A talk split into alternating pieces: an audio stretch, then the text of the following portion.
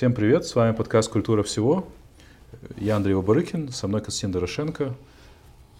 Мы, э, когда-то я помню, э, Андрей, замечательную твою идею, э, которая показалась мне очень убедительной на одной из наших с тобой вечеринок с вином, о том, что Бог это медиа. Я все надеялся, что ты ее разовьешь в какой-то теоретический текст, но так этого и не получилось. Но этот Бог медиа, он невероятно сильно поменялся, буквально даже с того разговора, который был лет пять назад. Ну да.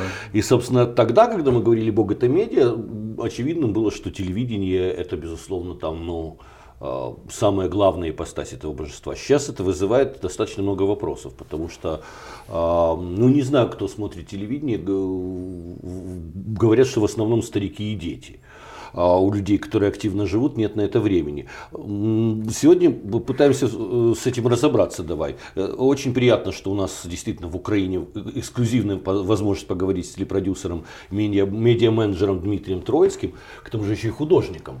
А, интересно вспомнить 90-е годы и ваши акции, посвященные Бойсу, тому что художник, э, опять же, каждый должен быть художником. Вот что тогда вы вкладывали в этот тезис бойсовский? Здравствуйте. Спасибо, что пригласили. Э, надеюсь, э, смогу оказаться полезным в размышлениях на тему, которую вы обозначили. Э, акция называлась «Каждый есть бой в масштабе собственной жизни». Ну, смысл был в том, что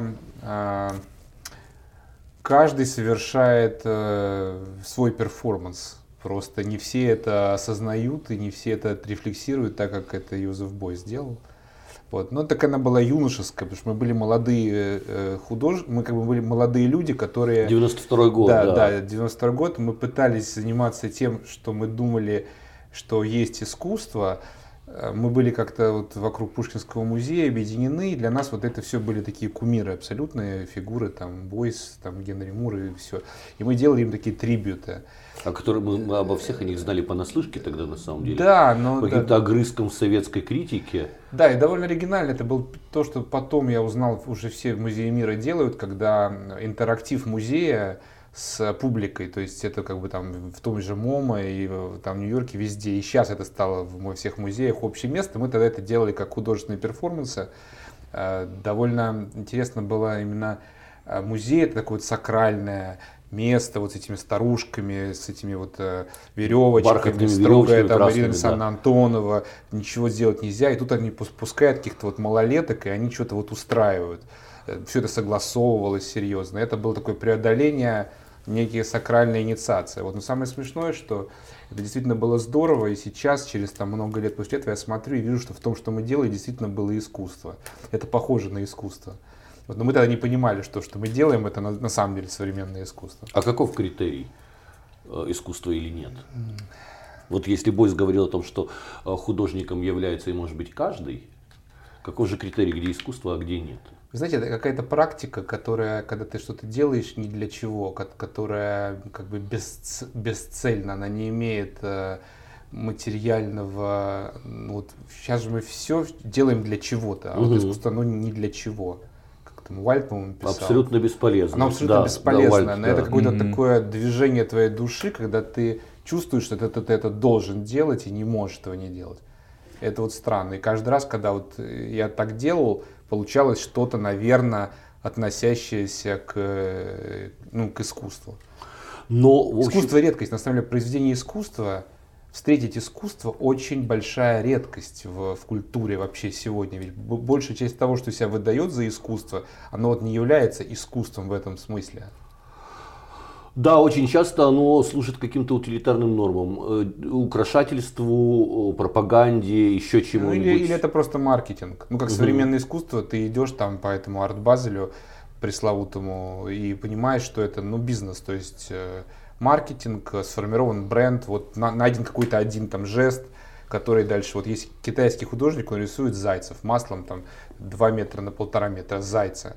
Ну просто заяц. Но эти зайцы это по 100 тысяч как бы картин. Уже очередь расписана как на сумке этой Hermès, Louis, а, Луи ну, Виттон. Да, да, есть, ну, Мураками, заяц, Мураками да. знаменитый японский художник, делал для Louis Vuitton в том числе орнамент. Ну, искусство это нет. Наверное, когда он первый зайца нарисовал, может быть, это был, был еще искусство. Но так все служит. Меня недавно удивил художник, который делает копии работ Энди Ворхола, китайский тоже.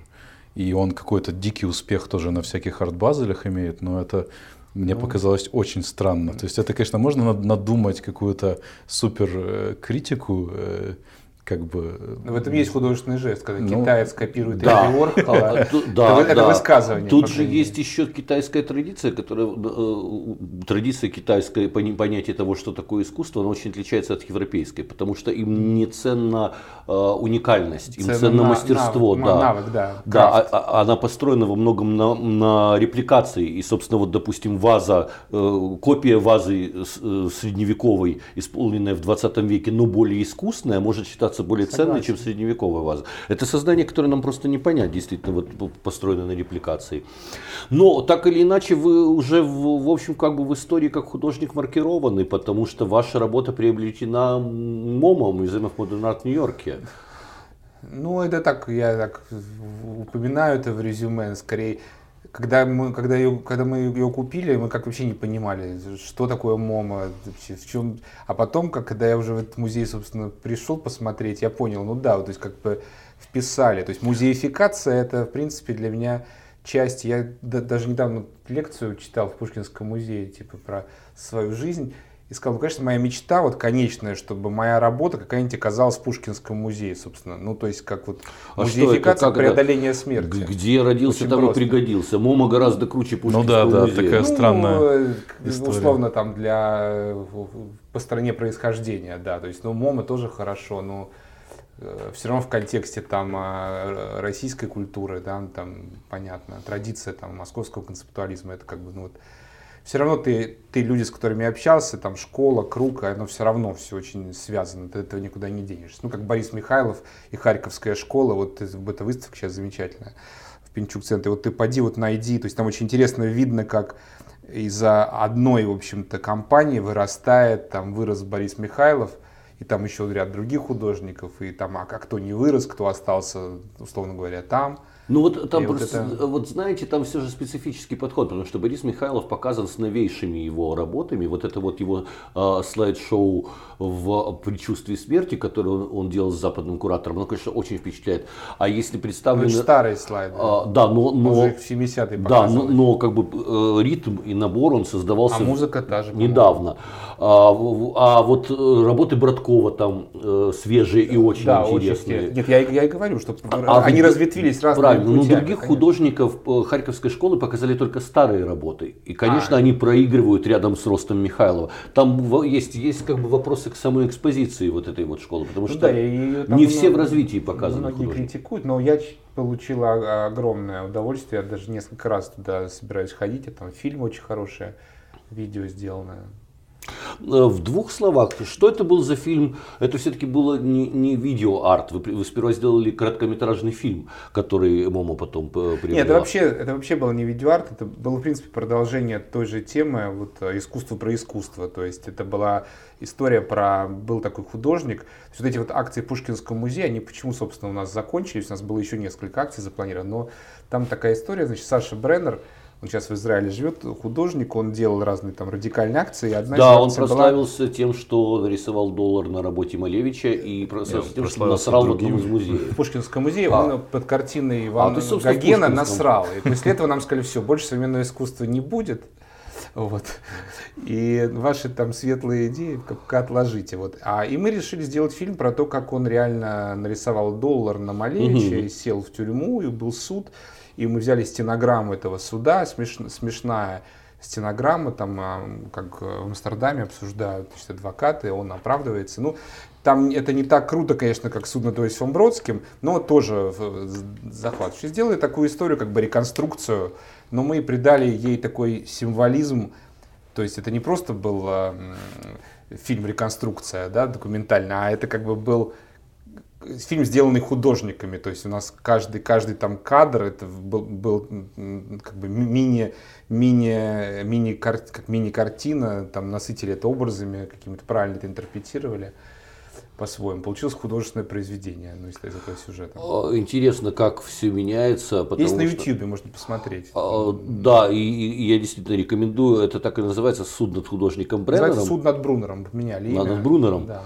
Суд над Брунером 98 год, да, по-моему, да, 90 Да, это, это произошло, мы сделали, помню, перформанс. Суд над Брунером, да. Да, перформанс в галерее рядом э, с, напротив Кремля в Замоскворечье. И мы сделали, нарисовали большие напечатали вот эти картины э, Малевича «Белый крест на белом фоне» и повесили баллончики с краской, и зрители могли тоже э, как бы нарисовать доллар. То есть некое такое а, отрицание денег. Да, Только такое, доллар? Ну, могли любые валюты нарисовать. Да, да.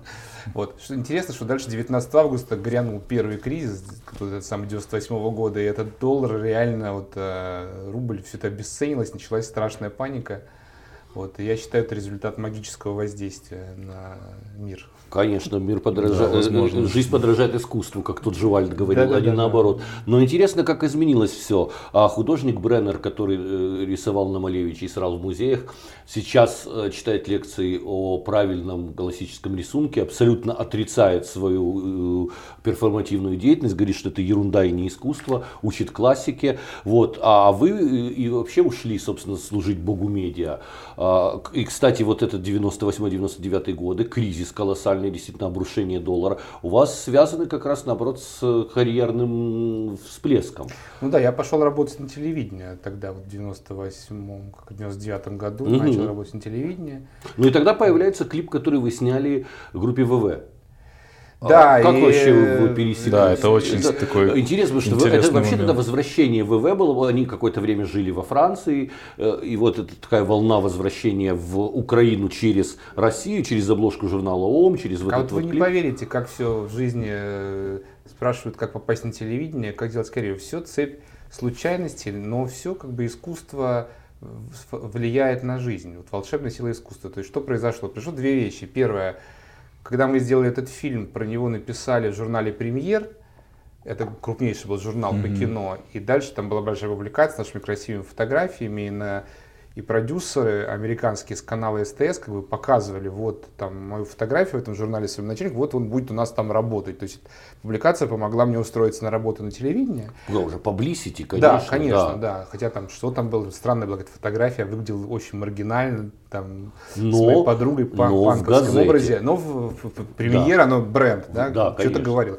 Если чуваки пишут в журнале, ну вот чего, значит, он, наверное, что-то... Ну, сколько миллионов людей, а в журнале не про каждого Ну пишет, вот, да. да. А параллельно Олег Скрипка посмотрел этот фильм каким-то образом, тот же самый фильм, о котором идет речь, и просто позвонил и сказал, вот я Олег Скрипка, снимите мне, пожалуйста, клип. Вот там есть две песни, там фигурировала «Весна», по-моему. «Весна», да. Да, и вот это. Вот выберите, «День народжения». «День да. народжения», да. Выберите песню. Я, честно говоря, к тому моменту не, вообще не очень был в контексте современной музыки, но мне все знакомые сказали, слушай, это ВВ, это вообще, это вышка, то есть это круто. Вот, я послушал песню «День, День народжения», я ну, сразу подумал, что это хит. Ну, так, ну, то есть весна тоже, но весна была старая, это была новая. Я как-то mm-hmm. смекнул, что лучше на новую делать. Вот. Э, и мы там вместе придумали, Олег предложил эту тему, что там разговаривают индийское кино, и мы подумали, да, индийское кино, пересмотрели все индийское кино, которое было доступно, и поняли, что надо вот это сделать так, так, так, так, и вот с Ольгой Столповской, моей соавтором, и еще там командой талантливых, в общем, людей, сделали клип. И, э, как оказалось, в клипе был очень правильный продюсерский расчет, как-то интуитивно, что если в клипе показать клуб и вечеринку, то, то он как бы коммерчески очень сработает, потому что люди, которые видят, ну, грубо говоря, в клипе корпоратив, они потом ну, на корпоратив певца и будут заказывать. Класс. И поэтому он для ребят сыграл очень хорошую роль, он помог им, ну, кроме того, что он веселый и смешной, он помог им привлечь какую-то новую аудиторию это было а, ну, это было непростое там сотрудничество, там что-то там им то не нравился монтаж, мы там перемонтировали долго. Ну, как-то это все было э, все равно здорово, потому что Олег очень, конечно, талантливый, выдающийся э, художник. Вот, и это было одно из, в общем, приятнейших моментов. Так вот, больше клипов не снимал, вот. А вот это почему-то снял. Но зато с вашим именем связан, такой, связан такой чудовищный и изнурительный телевизионный вирус, как, про, как проект «Дом-2». Я сегодня с ужасом узнал, что он до сих пор существует. Да, ну, э, смотрите, тут как дисклеймер. Конечно, у, у успеха всегда много родителей. Это, это провал сирота. Вот. Да, тут, да, да. Тут много людей как бы постарались. Действительно, я там э, участвовал, часть что-то я придумал, там что-то там Роман Петренко, Валера Комиссаров, коллективное творчество. То есть, если Гагский трибунал, то я не один как бы пойду, если что. Вот, но я считаю, это очень честный проект для своего времени, потому что ну, в то время телевидение было, оно создавало иллюзию реальности, очень далекую от реальности. И ну, никто не хотел, собственно, признать, что на самом деле главная тема, чему посвящено там 90% художественной литературы, вообще всего искусства, это отношения полов. Но особенно в неком возрасте, там не знаю точно в каком, но люди только этим живут. То есть найти своего партнера, встретить свою любовь, построить с ней отношения, эти отношения удержать. Вот, ну и дальше там дети появляются. То есть это вообще... У кого-то э, удержать, а у кого-то отбить тоже важная да, да, стратегия. С биологической точки зрения это вообще вопрос номер один. И искусство на него, ну как бы не искусство, вернее, а культура, на него вынужденно ну, дает ответы. И в этом смысле «Дом-2» это очень была попытка честной э, говорить людям о том, что их на самом деле волнует, без опосредования художественными формами, а языком реалити-шоу, что придавало этому такую, ну, как бы дерзость. Э, и было, в принципе, единственной передачей на тему отношений полов, где были хоть какие-то ролевые модели. Потому что брать ролевые модели из фильма «Ромео и Джульетта». Да или, даже и Анна Каренина. Или, да, Анна Каренина, но оно не, не релевантно как бы в действительности. Шершавым языком реалити. Вот, э, говорили мы со зрителем тогда. И да, это вызывало и вызывает там до сих пор разные там мнения. Нет, ну, вот. ну это однозначно Но как бы такая веха в телевидении. Да, это, это востребовано, и это речи, мировой рекорд, то есть нигде такого долгоиграющего шоу не было, там разные ну, другие культуры пытались э, сделать похожие форматы, ну и мы там тоже чем-то вдохновлялись, но такой, э, так сказать, масштаб, чтобы каждый день в прайм-тайм годами, и вот это уже стало же и, и сагой тоже, то есть но, революция. Вспомнить немного страшно, потому что с тех пор, как появился этот Дом-2, в моей жизни, например, столько изменилось партнерств, влюбленности, работы. Там же не одни и те же люди. Вот, а, но я просто помню, как люди пропадали, как мои друзья просто пропадали, я, как наркоманы. Я потерял определенное количество друзей тогда, когда появился Дом 2, особенно подруг, которые просто залипали ну, в этот вот телевизор, моего, моего, и с ними не о чем было больше говорить. У моего, у моего друга тетя, главный кардиолог, директор или кардиолог или хирург клиники под Москвой, вот, она говорит, значит, если 9 часов, если больной не умирает, меня не беспокойте, я смотрю «Дом-2», ну вот, вот, и говорить с этими людьми стало невозможно да. ни о чем, потому что как наркоман на дозе, они только говорили о своем вот этом это, доме это, это то самое запойное смотрение, да. которым... Но тогда еще, понимаете, что хорошо было, что тогда еще вот этот интернет и возможность смотреть Э, весь сериал посмотреть Чернобыль за, за одну ночь не было. И Дом 2 он не выходит, как бы его пересматривает вряд ли кто-то. Вот.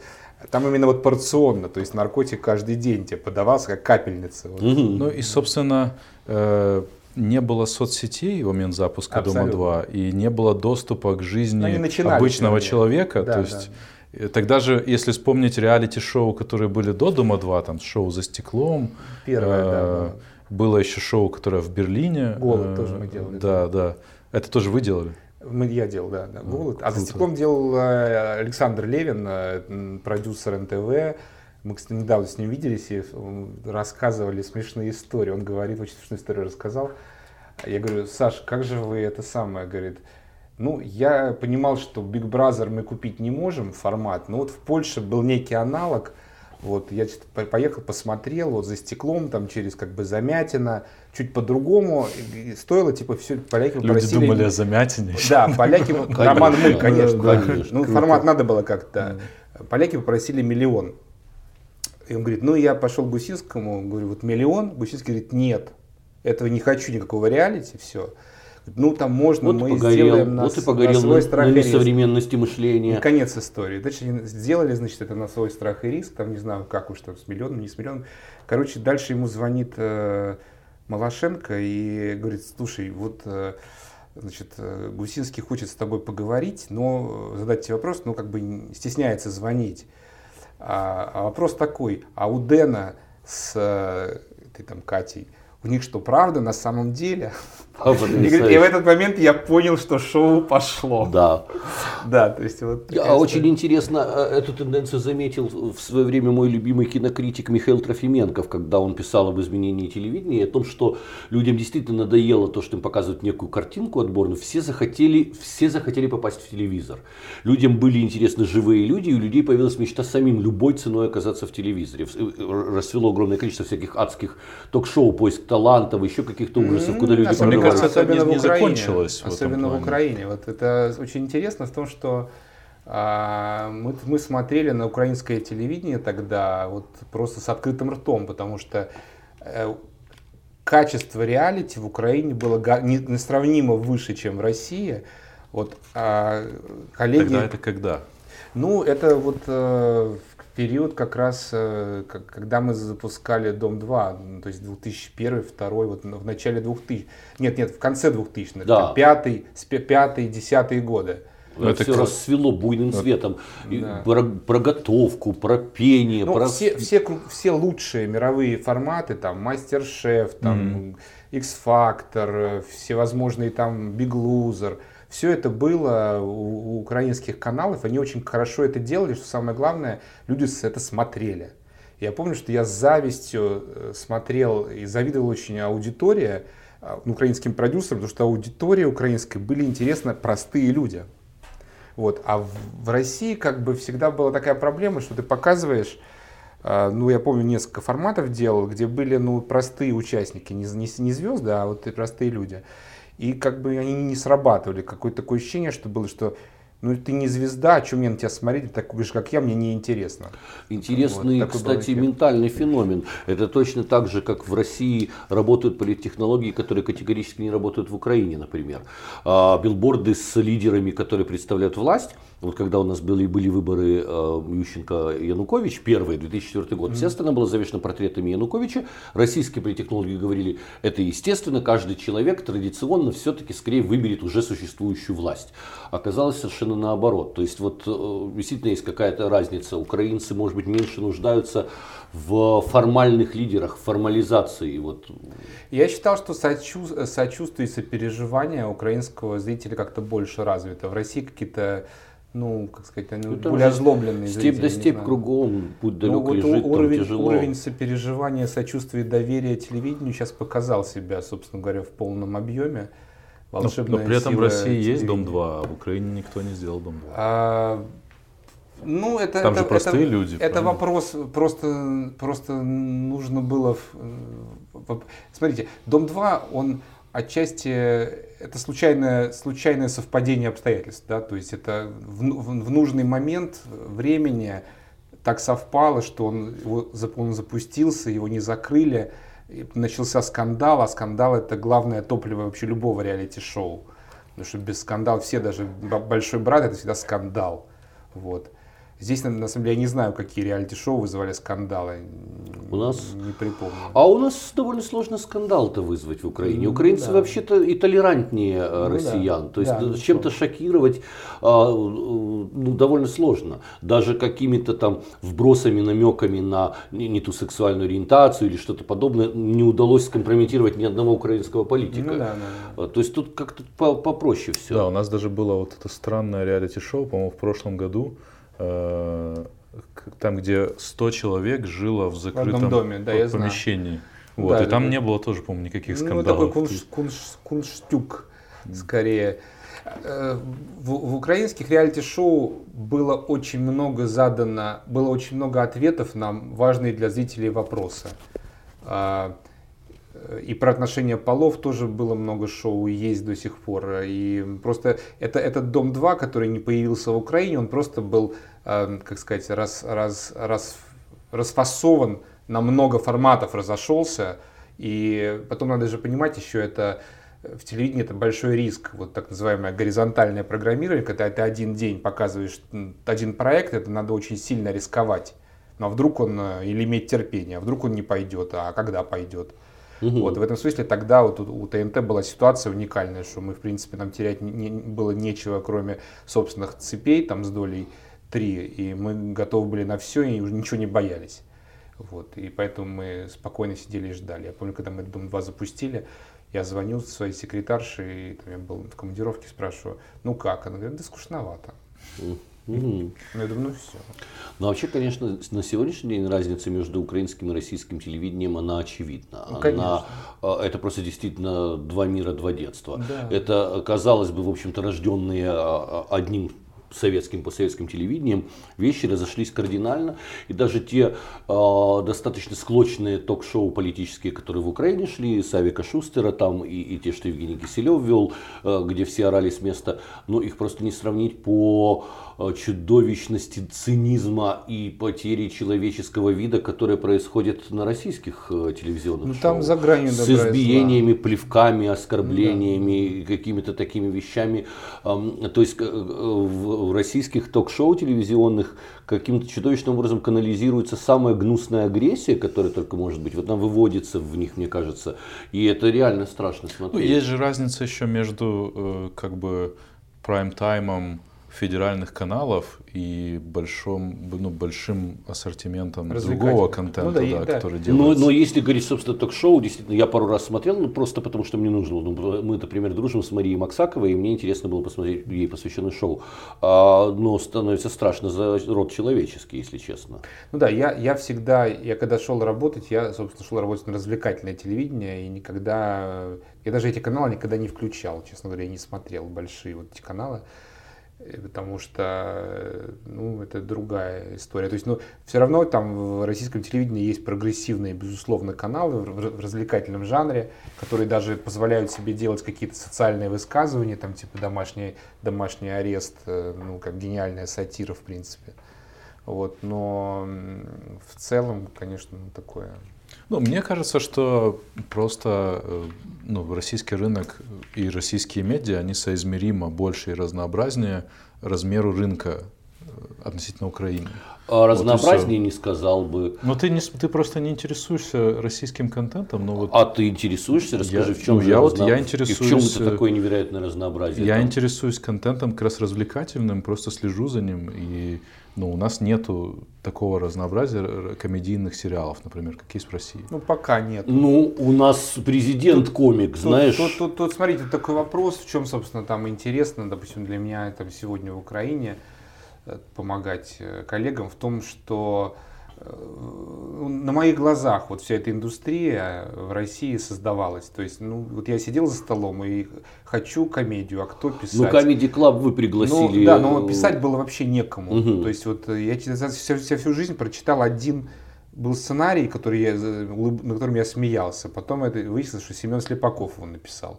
Вот. То есть писали ужасно, соответственно, ну и производное. То есть надо было привлечь принципиально других людей, которые с телевидением не соприкасались, там типа Макса Пежемского, другого уровня режиссеров, чтобы они снимали. Надо было их зажечь, объяснить им, что телевидение это не отстой, а что можно делать э, на самом деле хороший продукт. Не обязательно всем кино и по красной дорожке в Канны стремиться. А. Проблема же в том, что этот стереотип, он и здесь тоже сейчас вот есть.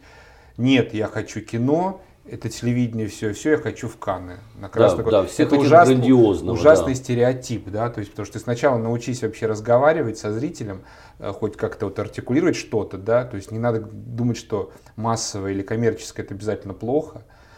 Вот, и я к чему это рассказываю, что этот путь, да, укра... украинское телевидение, ему страшно повезло для зрителя, потому что это были лучшие украинские шоу, в общем, не ограничивавшие себя бюджетами там, по, по известным причинам, плюс э, российский контент, отборнейший, самое лучшее сюда попадало. То есть каналы просто, это был феерия. Потом теперь российский контент убрали, ну и как бы образовалась некая пустота, которую, то есть для, для, для национального производителя как раз благодатный момент начать, собственно, делать свое. Но на это нужно время. Это не может произойти за год. То есть в России на это ушло там 10 лет за 10 лет картина изменилась. Появились и сценаристы, и, и все, и все. Но единственная, пожалуй, проблема в Украине такая большая, что там актеров э, там 40 плюс, их больше не родится там в необходимые нам сроки. И это вот такое узкое, узкое место по кастингу. Зато появляется молодежь там каждый, каждый год там Ну, собственно, с большими выразительными э, актерами э, всегда, ну, не проблема, но у них есть запрос. Давайте вспомним того же э, Ступку Богдана, который и в России активно снимался, потому что на его фактуру, на его типаж не могли во всей России найти э, нужного Ну да, актера. ну, вот, ну, пожалуй, такое единственное ограничение, что опять-таки, ну, может быть и плюсом, что там, допустим, истории с молодыми актерами, они, во-первых, по-украински хорошо говорят, и, так сказать, и масса других плюсов. Вот. И я верю, что украинская индустрия будет развиваться, и мне очень э, приятно, что я могу как-то в этом поучаствовать и свой опыт э, помочь, и уже зная просто все типовые ситуации, каких-то ошибок там э, предостеречь. И интересно всегда участвовать в процессах такого зарождения, развития, в ренессансных процессах, так скажем. Ну, ренессансные процессы, возможно, в Украине происходят, но происходят ли они в телевидении? Потому что мы с этого разговора начали, что, собственно, происходит, кто конечно. сейчас смотрит, кто реально смотрит телевидение, кроме Смотрите, старух ну, и внуковых? Ну, ну, так, во-первых, все не так, значит, э, плохо. То есть э, я видел этих женщин, которые смотрят телевизор, сидел с ними вот как с вами за одним столом. Вот, э, есть люди, которые смотрят телевизор, вот, значит, есть много там а, психофизических причин, почему телевидение, как и радио, почему не умрет, никуда, никуда не денется. Вот, есть определенные там разные есть теории, есть там э, необходимость программирования. То есть, когда ты включаешь музыкальное радио, ты ты эти песни никогда тебе не придет в голову их искать, а кто-то для тебя их собрал в плейлист. Вот. Ну а весь, условно говоря, там рекомендательный сервис Netflix это все-таки немножко другое, чем, э, чем программ, программ, спрограммированный канал. Вот. Э, людям нравится просто лечь на диване, включить кнопку и зависнуть на, на каком-то канале или щелкать кнопками.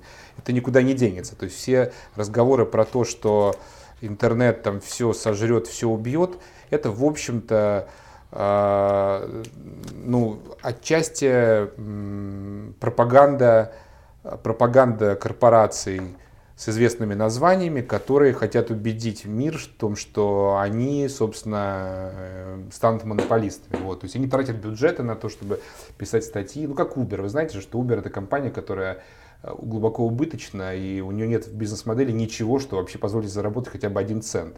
Но все вот эти вот нарративы про там shared economy, это все нарративы, которые они придумали исключительно, чтобы зажечь инвесторов и вся, весь их заработок на, на стоимости акций, на капитализации. То есть, в принципе, разводка. Они убили бизнес такси, угу. который реально работал. И, в принципе, они, ну, это большой мыльный пузырь Uber. Ну, в контексте вот. телевидения и интернета э, про- происходит же еще такой процесс некого синтеза, когда Абсолютно появляются верно. Это сервисы, вот, конечно, как этот конечно. видео on demand какой-нибудь, е- там свод. Есть, од- есть, есть одна вещь, это чисто юзерское удобство, то есть что контент в интернете смотреть удобнее, у свобода доступа. То есть вот а, всегда можно остановить, когда да, можно посмотреть за одну перекрутить чуть-чуть, да. да. Ну тут тут тоже понятная ситуация в том, что кто кто является производителем, какой контент самый востребованный сегодня на всех интернет-сайтах? Телевизионный в первую очередь, потому что он уже известный. Да? Второй контент это будет контент специальный. Ну, то есть вот там попытки, то, что там в России пытаются, там делают продукты, которые только для интернета, и они очень отличаются. Они в телевизоре не набирают рейтингов, а в интернете, наоборот, набирают для, для уже специальной аудитории. В чем разница? Ну, просто для более такой, скажем, продвинутой аудитории.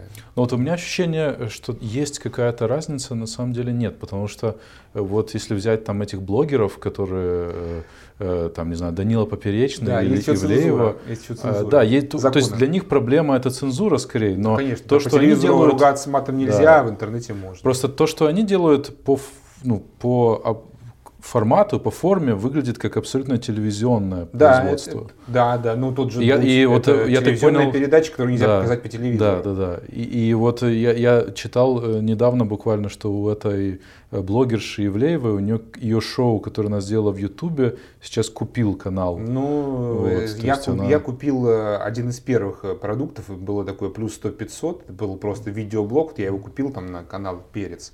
И, ну, в принципе, первый был, наверное, опыт, и оно прекрасно шло. Более того, значит, бабушки и тетеньки, и родители узнали вообще о существовании интернета, э, посмотрев это шоу по телевизору. Mm. ну, реальные случаи, и это так работало. И более того, есть еще такой для... Э, тогда еще срабатывал вот тот период, это, грубо говоря, там ну, там, 12 14, ну, 11 там, 13 год, когда все равно, пока тебя не показали по телевизору, ты еще вот это интернет, это еще ты непонятно что, потому что по телевизору показали, да, все, да, ты уже персону, вот в законе, да, да, ты да, уже да. вошел вот в обойму. Да. Вот сейчас это, конечно, стирается. Сейчас уже мы видим, например, в поп-музыке, мы видим просто людей. Я был на концерте, LJ, LJ певец, там молодой парень, и значит, э, значит, человек э, поет там э, строчку, потом в зал, и зал громко допивает остальные три строчки. Ну, Его по да. телевизору не показывали первый, ни разу. Первый феномен был такой, кстати, Валентин Стрыкало. А, это совершенно интернет-феномен человека, который делал сперва даже насмех какие-то смешные такие вещи, записывал непонятные обращения к звездам. Он начал собирать э, концертные залы до того, как появился на телевидении. Но а его знаете... как раз убил переход из интернета в качество, как бы в качестве. А вот вы знаете, а при этом я вот разговариваю, просто сейчас проблематика, все время думаю там про вот эти дальше конкурсы, там вот эти все X-факторы, вот эволюцию там фабрики звезд. Я спрашиваю, говорю с продюсерами музыкальными, слушайте, а вот эти форматы, они не устарели еще? То есть э, люди уже пробиваются угу. без телевизора. Насколько угу. вообще это все актуально? Угу. И они знаете, что говорят? А говорят, нет. И все равно, вот пока по телевизору без не хватает. Вот пока ты вот в Украине, по крайней мере, еще этого нету. То есть пока ты по телевизору не, по, не, не покатаешь, пока ты на радио в ротацию не поставишь, оно не, не, не преодолевает эту планку. Это, вот это удивительно, потому что в России это уже происходит, а здесь пока нет. Не знаю, с чем это связано. А что вообще вот здесь сейчас происходит в телевидении украинском? А, куда оно движется, как развивается? Оно пытается бурными, э, ускоренным э, режи, режиме нагнать потребности, запросы, собственно говоря, рынка. Ну, то есть индустрия как бы э, недостаточная, а запрос, то есть спрос больше, чем предложение. Спрос какой? Зрительский. Зрительский. Да, ну на все, на все, и на развлекательные угу. проекты, и на более высокого качества, там комедия, и на, на ну вообще на качественный интересный продукт То есть для самых говорим, разных но, аудиторий. Но все равно мы говорим о том, что все движется в сторону э, пиздахаханик и э, зубоскальства и канкана. То есть как бы запроса на серьезный аналитический продукт нету. Еще больше ну, смешного, еще больше развлекательного. Ну, смотрите, да, я, я скорее там мало понимаю про такое вот э, серьезное телевидение, я вот про развлекательное телевидение. Ну, развлекательное в моем понимании это не ругательство, это Разумеется. что-то такое облегчающее жизнь людей, делающее приятнее, как-то осмысленней. В развлекательном тоже какие-то смыслы закладываются, тоже ролевые модели.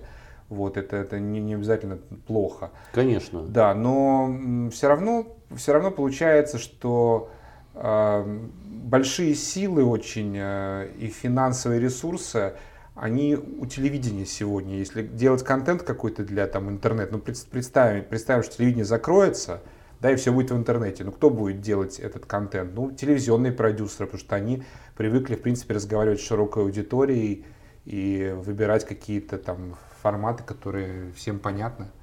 Но при всем при том, что э, в телевидении в разы больше денег, чем в э, интернете, сейчас компании, э, телевизионные компании, с которыми вы сотрудничаете в Украине, как раз производят, э, насколько я знаю, оптимизацию и сокращение.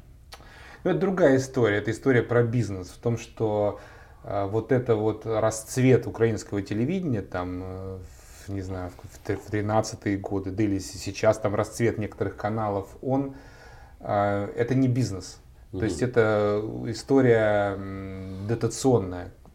Вот. А если это не бизнес, то это, ну, как бы это не, не кошерно. То есть это значит, какие-то другие цели при этом э, преследуются. Да, а лоббирование, пропаганда, ну, еще чего-то. Да, да, да. Вот мы просто как, мы, э, я, мне, я работал всегда в бизнесе. То есть СТС, там это американцы а, открыли впервые, сказали в России, будет бизнес, развлекательное телевидение, будем зарабатывать деньги ну, потом там ТНТ, это все бизнес, реально зараба- люди ну, зарабатывают деньги. А когда бизнес, то очень, ну, понятно, как бы целеполагание и ну, все как бы понятным становится, чистым, да, и, и компании здоровее, потому что все отношения внутри, все здоровое. Вот. А когда не бизнес, как-то оно немножко вот, хуже, нет свободы. То есть интересная мысль, что один сказал, умный чувак, он говорит, что вот мы вообще делаем телевидение для того, чтобы деньги зарабатывать Нет, мы на самом деле зарабатываем деньги для того, чтобы заниматься телевидением, потому что телевидение на самом деле очень дорогое удовольствие, как создание фильмов. То есть, ну, чтобы сделать качественный контент, нужны деньги. Вот а если ты не зарабатываешь деньги, то, ну, как бы каждый раз просить, клянчить их, э, ну, как-то оно вот не развивает тоже историю. А вот на, на что уходит основной бюджет? Просто вот, ну, с, с, со стороны, если смотреть человека, который там не погружен в телевизионный бизнес, кажется, что вот много рекламы, есть там рейтинги у каналов. Что, почему не сходится экономика? Ну, смотрите, потому что э, производство, там, допустим, сериала стоит денег. Эти расходы, они растут. Mm-hmm.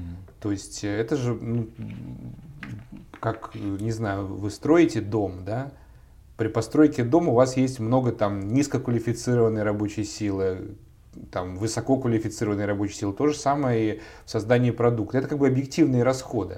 То есть даже если на этом, э, ну потом тот, кто это делает, там, ну, еще на этом зарабатывает какую-то там маржу.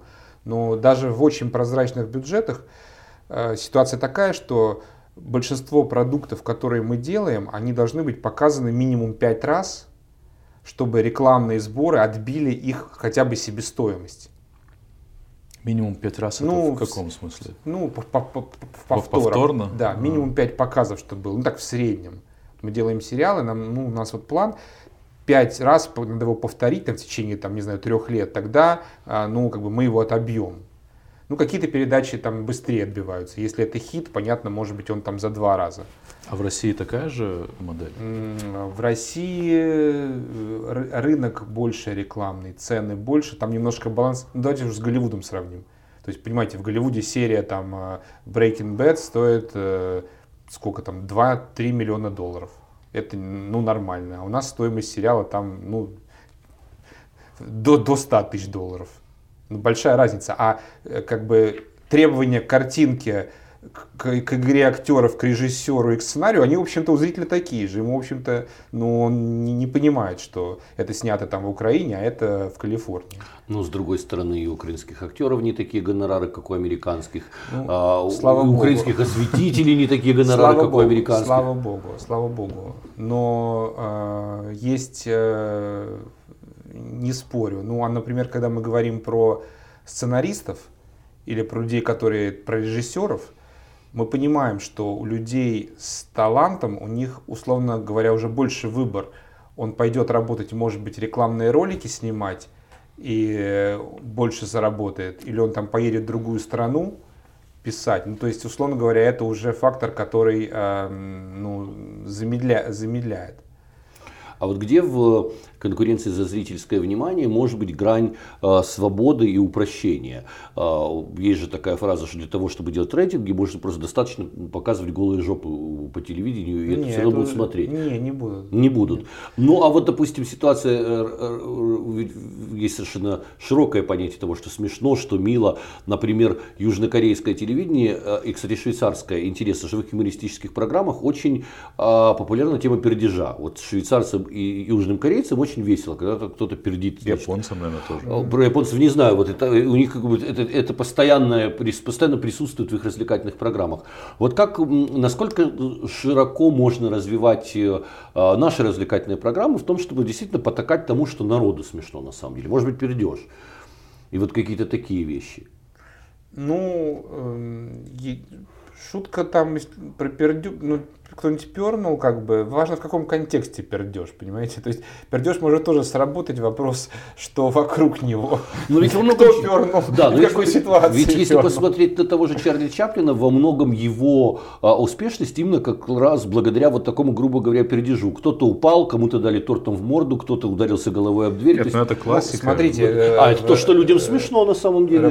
Чужая неловкость. Раблезианский юмор, карнавальная культура, этого никто не отменял, это все будет работать. Там сериал «Сваты» какой-нибудь, например, там масса таких шуток э, вполне себе он простых. Он здесь запрещен вот. в Украине, я, я не, не понял, он, почему. Его разморозили. Его разморозили да. А почему он был запрещен? Что в нем было? Там как-то криво был запрещен и криво разморозили, ну как обычно. Ну просто я вообще не смотрел, он какой-то, он показывал украинцев как-то неправильно. Был, который попал а, не, было, не, а. не туда, что-то не то сказал. И он вообще не показывает украинцев. Да, Ага. он вообще это российский сериал. То есть там был какой-то актер, который неправильно высказался об Я не Украине. знаю. Да, какая-то такая история, да.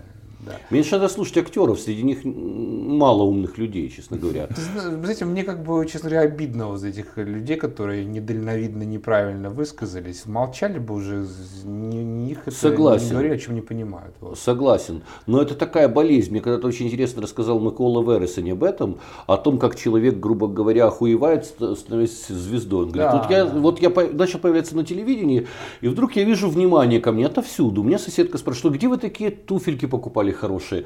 И каждый человек начинает тебя спрашивать твое мнение. И Микола говорит, на каком-то этапе тебе начинает казаться, что у тебя действительно есть ответы на все вопросы, и что ты действительно можешь высказывать обо всем мнение. Вот начинается эта звездная болезнь, едет, где да. люди теряют понимание, что есть вещи, в которых они просто некомпетентны, и это позорно высказываться на эти темы.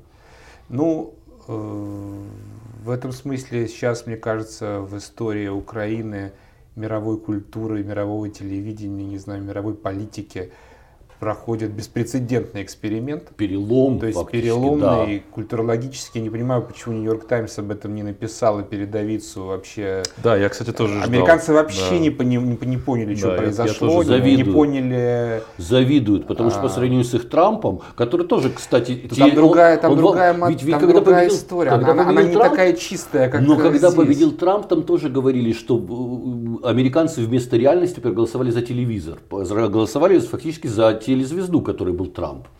Да, он же но- и был ведущим реалити-шоу. Да. Но здесь это э, случай, когда э, не просто за телезвезду, здесь как бы ролл модел, тут как бы э, нарратив, да, игровой э, показали, а потом этот нарратив как, как стал как политической программой.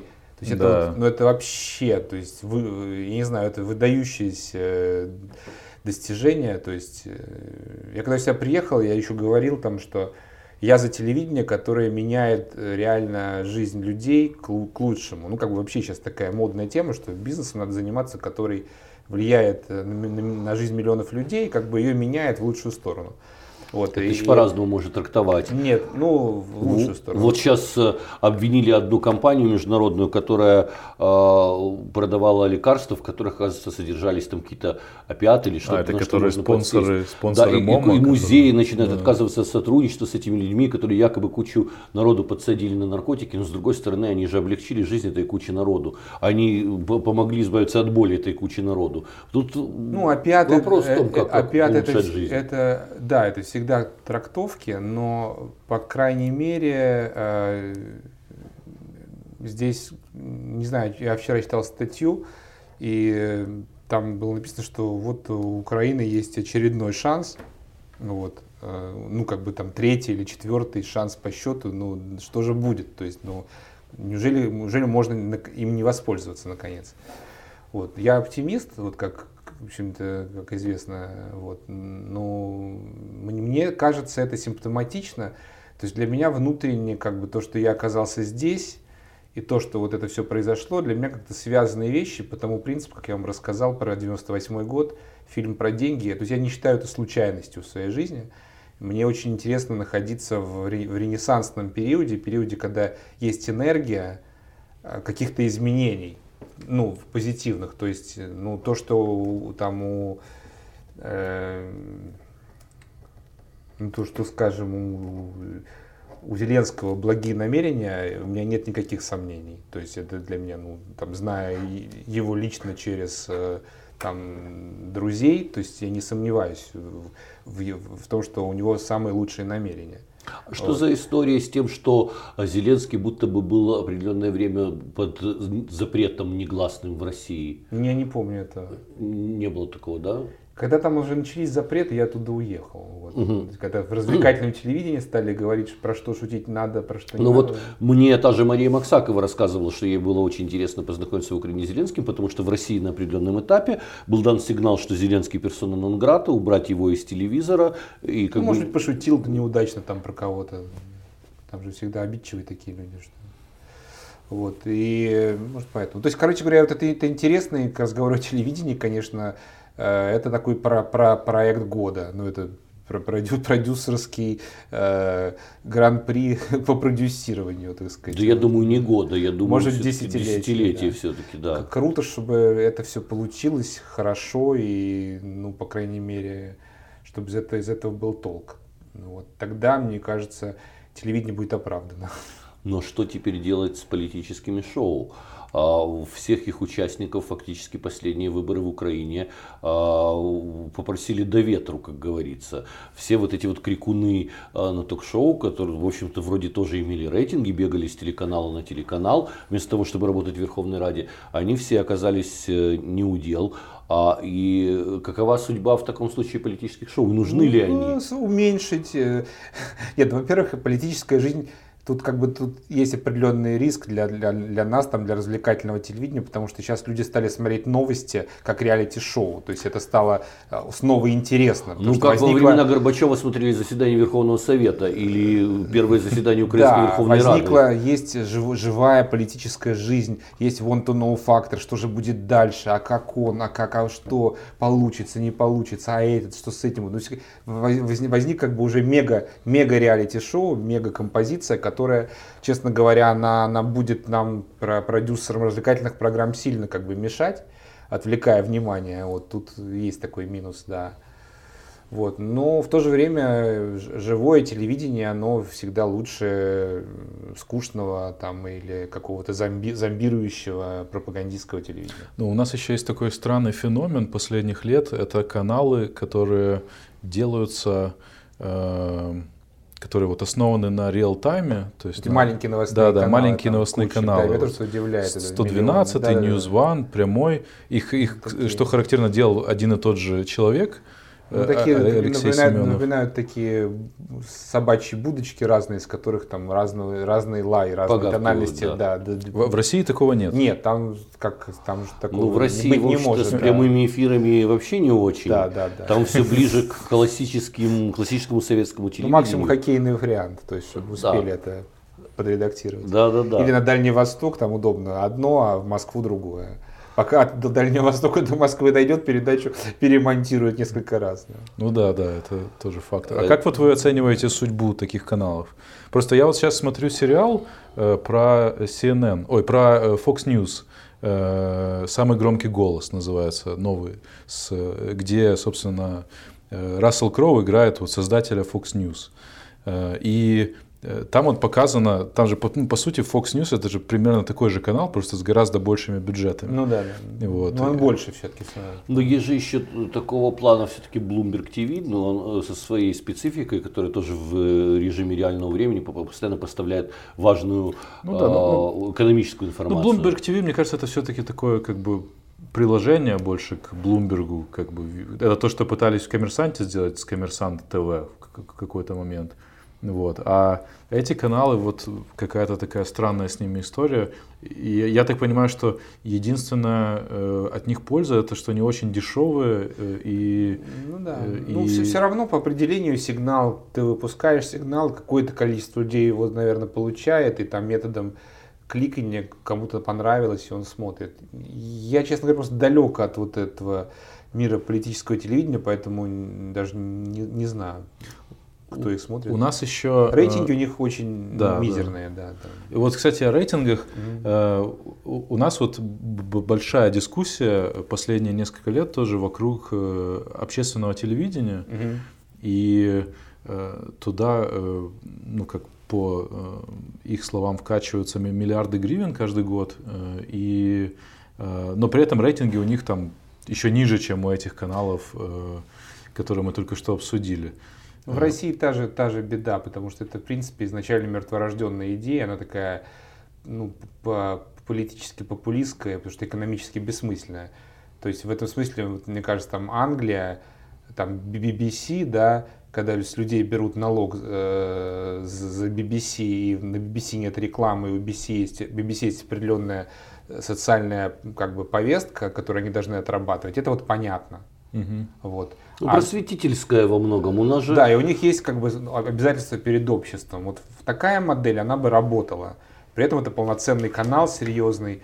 там, наверное, что-то государство докладывает, но там люди тоже платят э, за это деньги. И в Германии тоже люди платят деньги за налог на, да, на телевидение. Но, кстати, Ярослав Ладыгин, которого вот сейчас назначили генпродюсером общественного телевидения, сегодня сказал, что с удовольствием к нам придет на подкаст, расспросим еще его. Mm-hmm. Просто относительно нашего, нашего общественного вещания, там, мне кажется, хипстеры, которые на определенном этапе завладели этим пространством, сделали большую ошибку, когда они решили, что они умнее зрителя, и они сейчас э, уберут все устаревшее и предложат ему что-то правильное. А, например, концерт по заявкам. Это же традиционная совершенно история, которая с советских времен существовала. И да, люди любят звонить на телевидение и любят заказывать музыку.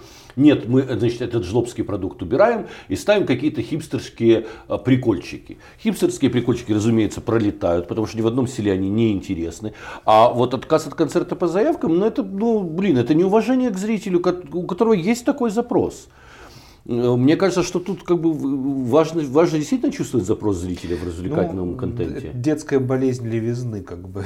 Я просто переболел, когда был, ну, собственно, художником. Ну, казалось же тогда, что ну, надо же делать то, что тебе нравится, выражать свою позицию, ставить музыку, которую ты, которую считаешь хорошей. Но потом я понял, что нет, на самом деле все не так. Надо услышать, что люди хотят. Ну, то есть вот был такой продюсер Юрий Шмелевич Айзеншпис, там, создатель там, ряда э, бестселлеров. Да. Он что делал? Он как бы не стеснялся. Он трек записал, дальше вот ко всем знакомым, таксисту, домработнице, всех вообще людям, послушай, послушай, что, а вот как тебе, как тебе? Человек не стеснялся спрашивать мнение людей, они что-то говорили, он это как бы учитывал.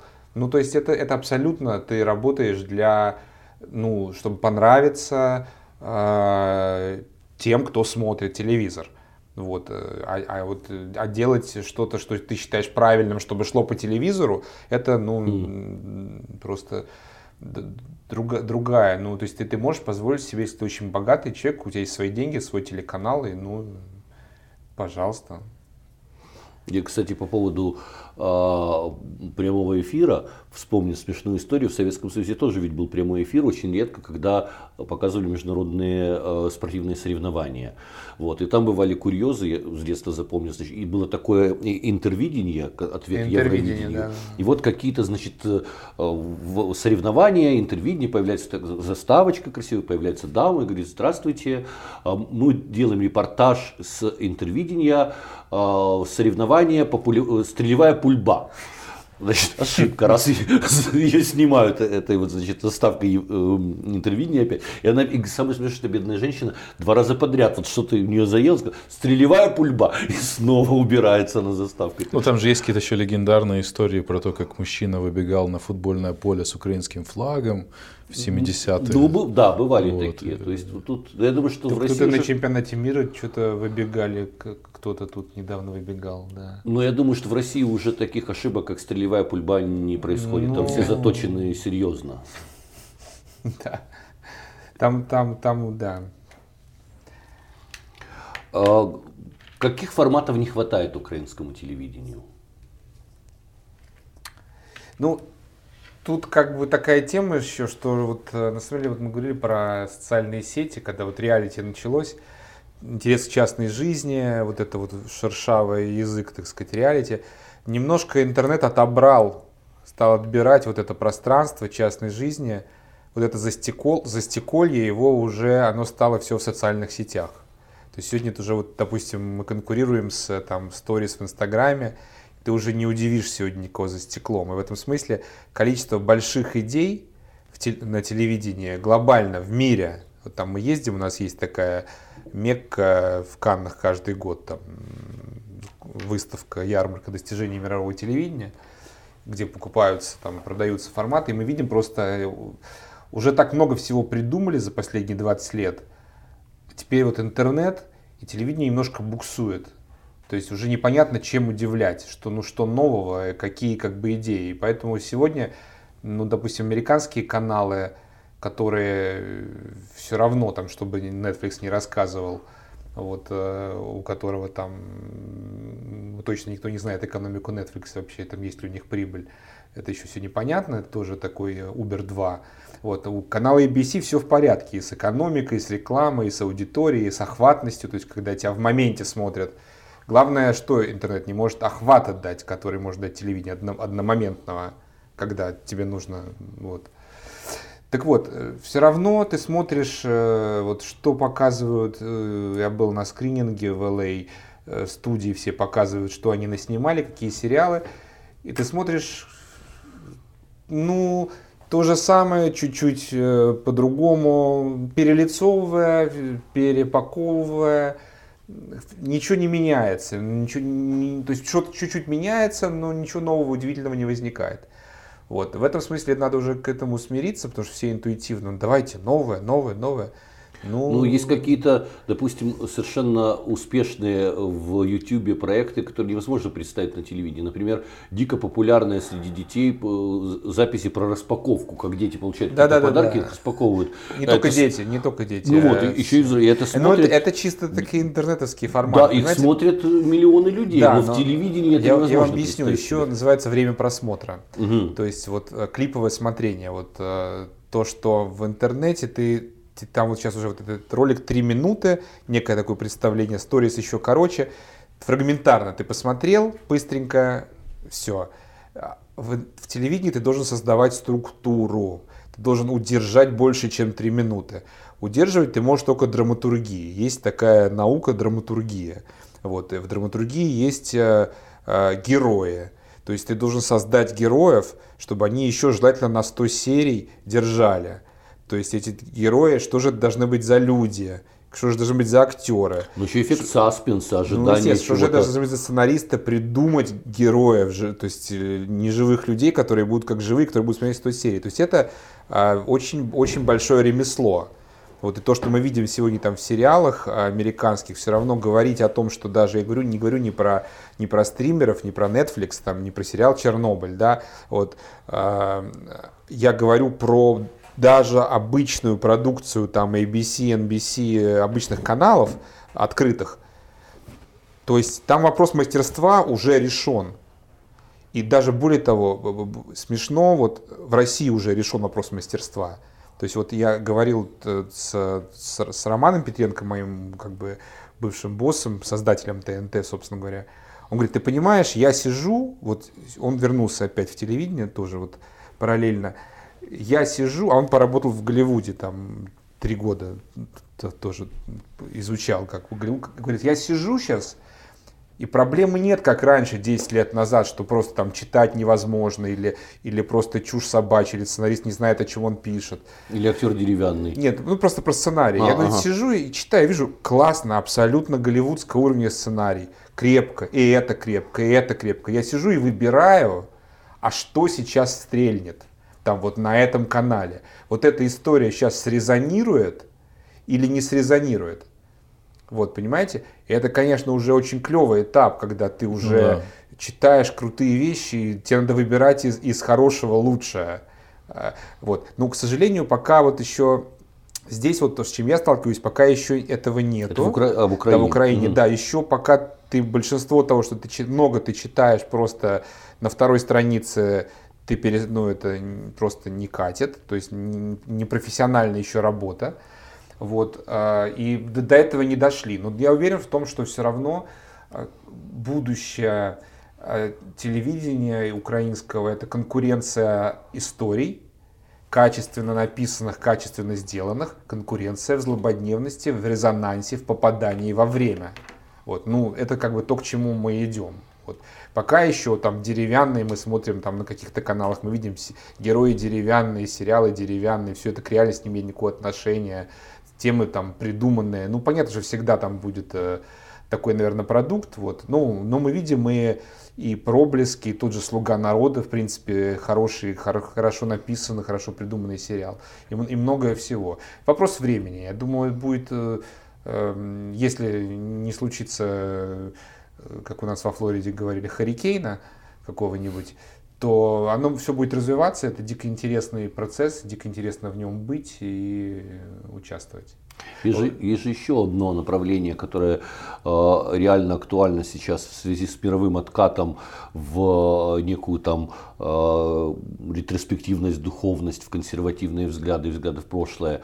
Огромное количество сериалов, посвященных тем или иным э, историческим моментам. В России огромное количество снимается сейчас так или иначе обыгрывающих советское наследие. От да. достаточно приятного сериала «Оптимисты» до чудовищных, которые там отбеливают Сталина и так далее. В Украине своя тенденция пошла, там фильмы про Петлюру, еще что-то. Вот насколько это будет актуально, насколько люди долго будут еще э, смотреть назад, а не только в день сегодняшний.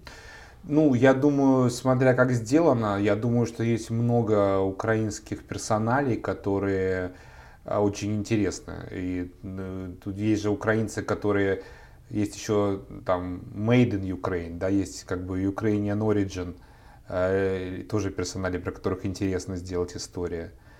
Ну, я, я думаю, что в, в Украине до, достаточно, как сказать, семантических полей для того, чтобы э, сделать много интересных, хороших историй. Но вам не кажется, вот. что оно все так или иначе все равно завязано на э, размере рынка? То есть, что не произойдет какого-то вот критической массы, которая позволит нам на следующий уровень перепрыгнуть по качеству продукта. Ну, смотрите, ну тут, конечно, это связано с, вообще с развитием а, макро, с мак, экономики, макроэкономики. И, конечно, много очень зависит от э, того, как тут будут развиваться события. Я понимаю ваш вопрос, да, это сложно, ну, значит, больше будет играть роль креатива и ставка на креатив. Ну, понимаете, как творческие люди, они работают не только... Деньги не единственное, что их мотивирует.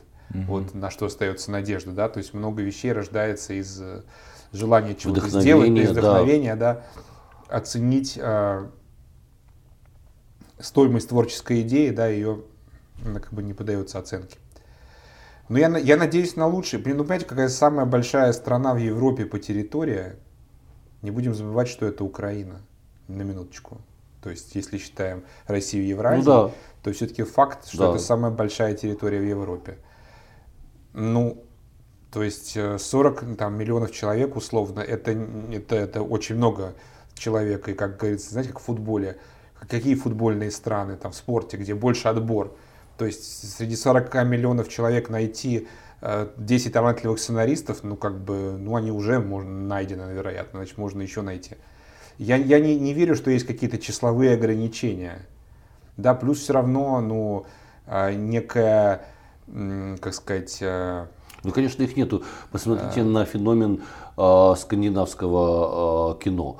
Там людей ну, меньше ну, живет, чем ну, в Украине. Конечно, ну, И между тем, это, это реально очень интересный феномен последних то есть, лет. То есть, то есть при, при, примеры... Сериалов скандинавских. Ну да, да. это да, это ну, не, я, не, не только про деньги. Числовые ограничения, да, не только про я согласен, людей. но э, меня вот, э, я просто часто э, анализирую э, ну, контентные медиапроекты, mm. И вот разница, ну я часто об этом думаю, что должна вот все равно случиться какая-то критическая масса каких-то благоприятных обстоятельств, чтобы произошел э, качественный скачок. И если говорить там про те же скандинавские страны, то там все-таки была ну, длительная тоже макроэкономическая более позитивная история, чем С другой стороны, там была достаточно длительная э, история некой национальной культурной замкнутости. И поэтому интересно, ну, что они да. смогли выйти на, про, на продукт, интересный во всем мире, а не только узко скандинавскому зрителю. Ну, это другая история. Но вы знаете, там э, странные там вещи, что все может быть. Там, вот, например, сейчас продукт, там вот э, один из каналов, вот канал там СТБ, историческая драма, костюмная крепостная. Сейчас в Польше на ТВП, на главном канале рвет там долю в прайм-тайм. Ну, как бы украинский сериал на польском телевидении. Для нас польский рынок всегда было, ну, там, Вообще, они, Да, это- пускали, да. не ждали, мы там как бы не нужны. Да, и с другой стороны, Вот пример. польский телепродукт не поддавался адаптации вот в Украине. Хотя, казалось, у нас были такие попытки, что Да. зачем нам а, а, российская калька, давайте вводить в польские форматы. А, Что-то не срабатывало. Не, не тот э, юмор, не- вот, вот какие-то были нюансы, которые не, не, не давали польским проектам здесь прозвучать. Но потом еще поймите такую вещь, что все равно а, культурные связи там российско-украинские, они не, ну их невозможно порвать. То есть они как бы были и они остаются. Там они осложнены, да, но взаимодействие, оно, оно осталось там. То, тот ноу-хау и та- тот knowledge, там, который в России получен, все равно как бы в силу там одного, ну, одного языка, да, ну, это черпается, черпается, это знание поступает, там люди учились, работали там-то, слышали Но про то-то, во это многом, обогащает во, во тоже, многом да. российский культурный продукт создавался, собственно, и украинцами, и Абсолютно выходцами верно, из Украины верно. на протяжении веков. Тут Там никуда от этого сколько не украинских продюсеров поработало в России, А, музыкантов, актеров, Ну, э, да. А, к сожалению, пора заканчивать, я так Да. понимаю. Ну что же, для меня ободряющий разговор. В общем, я так понимаю, что телевидение все-таки еще живо, не мертво. нет, больной скорее жив, чем мертв. Да, пациент скорее жив, чем мертв. А, поэтому обратим, наверное, на него внимание. Хотя, честно скажу, телевизор покупать не буду. А, у меня был. Вот, а у соседки старушки телевизор сгорел, она так расстроилась, я говорю, забирайте мой. Да не надо, можно в телефоне смотреть. Ну, в принципе, в принципе, да. Ты на компьютере все смотришь. Так или иначе. да. А, с нами был а, медиа-менеджер и телепродюсер Дмитрий Троицкий, я Константин Дорошенко, Андрей Бабарыкин, автор этой программы, ее название. Подписывайтесь. Спасибо. там. Да, спасибо. Спасибо, всего доброго.